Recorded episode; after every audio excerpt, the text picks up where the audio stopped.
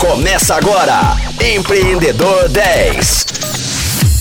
Fala galera ligada na Rocktronic, eu sou o Flávio Amaral e está começando o quarto dia de entrevista do Empreendedor 10. Esta semana eu estou batendo um papo com o um investidor em fundos de Venture Capital, João Zica. João, o mercado de investimento em Venture Capital vem crescendo nesses últimos anos, né? É, explica para quem ainda não conhece o que é esse mercado e qual a diferença de Venture Capital para Venture Builder. Nesses últimos anos, né, o que aconteceu foi que muitas empresas que receberam investimento acabaram tendo exit. E os próprios executivos né, que tiveram, lograram seu êxito com isso acabaram retornando o investimento para o mercado e também atraindo investidores e empresas de investimento de outras regiões, seja do Brasil, seja do mundo. Né? Tem toda uma questão né, aí de, de moeda, de câmbio, que o Brasil aí com dólar valendo cinco reais e, ou também o euro valendo sete, seis a oito reais possibilitou muito né, que fundos estrangeiros viessem para o Brasil, vamos dizer, comprando em promoção, né, de, podemos dizer, comprando em promoção, e também a questão de juros né, das pessoas. É, os juros muito baixo, o pessoal fica ali sem muita oferta dentro das opções bancárias tradicionais de investimento e acaba ali querendo e com apetite a ter um risco um pouco maior para ter melhores ganhos, ter melhores rentabilidades e acaba indo para esse mercado de venture nesse mercado de investimento em inovação, tecnologia, novos negócios, ou até mesmo de private equity, né, investindo em negócios tradicionais. E veio crescendo muito esse mercado aí nesses últimos anos. E a gente tem duas nomenclaturas aí que a gente pode estar tá falando, né, que é o venture capital, que é o capital de risco em venture, e também tem o venture builder. Qual que é a diferença entre isso? O venture capital você faz o investimento, é, você transfere um dinheiro financeiro, seja diretamente numa startup ou para algum fundo onde tem gestores especialistas em selecionar startups, em ajudar a crescer as startups e pode ali ter uma expertise que mitiga um pouco mais o risco dos investidores que querem entrar nesse mercado e acaba sendo apenas um aporte ali financeiro e de smart money de relacionamento, conhecimento, abertura de mercado, transferência de know-how. E o Venture Builder é quando você participa na criação daquilo, você está construindo, né, de build, de construção. Você participa ali junto ao empreendedor com mão na massa mesmo, ajudando ele, seja na área financeira, seja na área de marketing, seja na área de design, seja na área de jurídica, seja na área comercial, seja na área tributária, você está ali com a mão na massa junto ao empreendedor e não simplesmente aportando capital. É o que a gente chama de investimento econômico. Né? Você, você investe seu conhecimento, investe seu tempo, em troca ali de um percentual daquele negócio que vai ser desenvolvido, que vai ser escalado e lá na frente rentabilizado. E quais os, os, pontos positivos e negativos desse tipo de investimento? Os pontos positivos desse tipo de investimento é que você pode obter ganhos mais altos do que ali a renda fixa e renda variável tradicional de investimento bancário, né? Ações, renda fixa com IPCA, IGPM, é, juros tradicionais de mercado vai de acordo com o crescimento daquela startup, que ela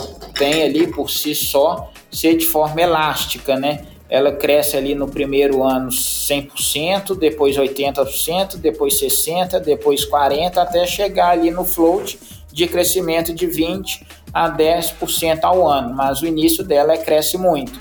E caso tenha algum fundo ou alguma empresa que compre ela nesse meio do caminho, você consegue ali ter uma rentabilidade bem acima da média. Agora, os pontos negativos é que o risco é muito grande. Você pode investir ali no início, ainda na ideia, e o cara não colocar aquele projeto para rodar. Você vai investir ali no MVP e depois aquilo ali pode ter um problema de tecnologia e não, não ter aceitação de mercado. Aí por isso que a gente fala a questão de investir no early stage e no growth stage e no scale up. Quando você está investindo ali no scale up, você já atravessou a questão de validação de mercado, você já viu que está tracionando, já tem grandes players usando aquilo, já criou uma dependência de uso de grandes empresas e médias empresas em relação àquela tecnologia, e o churn, a troca, né, o cancelamento de uso disso vai ser muito menor. Aí você consegue mitigar o seu risco investindo em startups já de estágios mais avançados. E tem a questão, né, que hoje, né, existe as venture capital que são gestoras independentes, mas tem venture capitals que começaram a ser distribuídas por empresas corporativas bancárias. A Redpoint é, é distribuída pelo Banco Itaú, a Monax e a Casec são distribuídas pelo Banco Credit Suisse, ou seja, já dá uma credibilidade um pouco maior para os investidores, sendo distribuída por casas de renome, né, por indústrias financeiras já de renome, com grande experiência e também com um nome a zelar do mercado. E qual dica que você daria para quem quer entrar nesse mercado? A dica que eu daria, né, é nunca investir num único negócio, né? Sempre investir ali num pool de 4 a 10 startups. Busca ali algumas pessoas que querem fazer investimento anjo cria ali uma estrutura jurídica de SCP, embasado por um advogado desse segmento de startup e transformação digital, para poder compartilhar o risco entre 4 a 10 startups, busca um fundo de investimento um, ou grupo de anjos que já são especialistas, já tem ali a metodologia de fazer os investimentos, tanto de selecionar as startups quanto de aportar nessas startups e também fazer o growth através do relacionamento e também das mentorias que eles provocam junto a essas startups. Acho que isso é importante, buscar o melhor meio de fazer o investimento e mitigar o seu risco e também avaliar você quer o quanto que você quer participar você quer pôr, fazer ser hands-on colocar o seu tempo também à disposição ou você quer simplesmente investir e lá na frente ter o retorno financeiro Pô, boas dicas aí para quem está querendo entrar nesse mercado e hoje né é dia de TBT e não poderia deixar de pedir né, para compartilhar um, um, uma história marcante envolvendo uma startup. Não precisa ser com relação a venture capital ou qualquer tipo de investimento, mas ao longo dessa sua trajetória aí, nessas centenas e milhares de startups que passaram por você por algumas dessas suas ações, qual uma ou mais histórias assim, que te marcaram? Né? Que você tem alguma aí para destacar para gente? É, nem tudo são flores, né? tem dois episódios, né? Não vou citar o nome, mas assim, tem startup que a gente investiu, teve aí suas dificuldades de desenvolvimento tecnológico, no meio do caminho perdeu toda a sua tecnologia, porém o empreendedor sendo uma pessoa muito boa e estava muito afim de fazer o negócio acontecer e eu tinha uma confiança na clareza que ele expunha ali, o conhecimento dele, acabei fazendo um novo aporte, fazendo tudo do zero, refazendo tudo que, que tinha feito antes e perdido.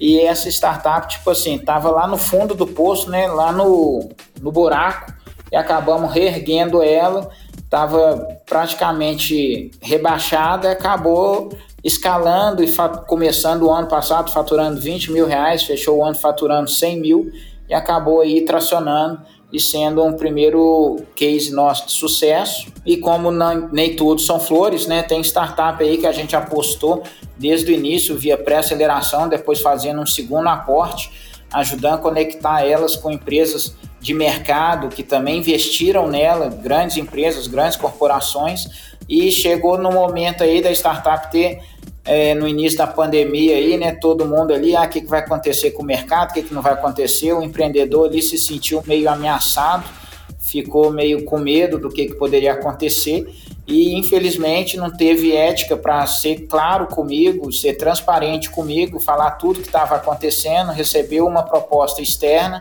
e não quis abrir comigo como é que era, acabou recomprando as nossas ações, simplesmente devolvendo o nosso capital e depois vendendo a startup. E acabou a gente perdendo, vamos dizer, a confiança e perdendo a oportunidade ou até mesmo realizando algo que poderia ser perdido lá na frente, né? Muita questão da confiança que a gente fala.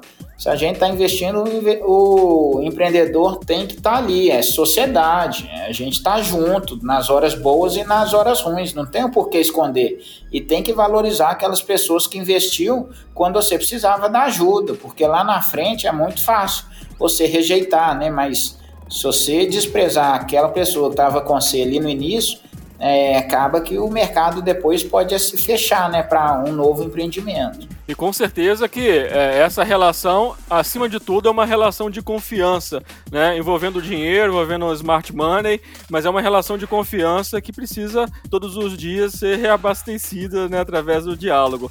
Ô, ô João, o, o, papo nosso está muito bom, mas nosso tempo está estouradaço e eu vou encerrar o nosso programa de hoje, lembrando aos nossos ouvintes que amanhã, às 10 horas da manhã, com reprise às 10 da noite, tem o último dia do nosso bate-papo. Então encontro com vocês lá. Até amanhã.